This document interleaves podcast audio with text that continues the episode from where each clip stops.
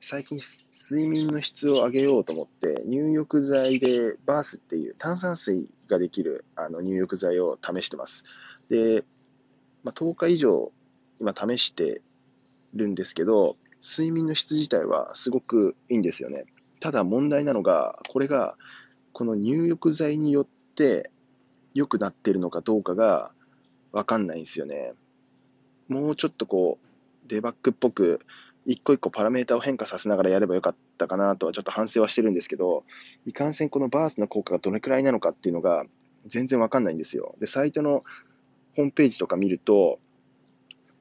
結構みんな満足しましたとか書いてあるんですけど、みんなどうやって分かってんだろうっていう、何をもって良かったって判断してるのかなっていうのがすごい不思議なんですよね。何かいいこの効果を測る方法っていうのがあれば知りたいんですよね。風呂上がった後の体温とか測ればいいのかな？わかんないな。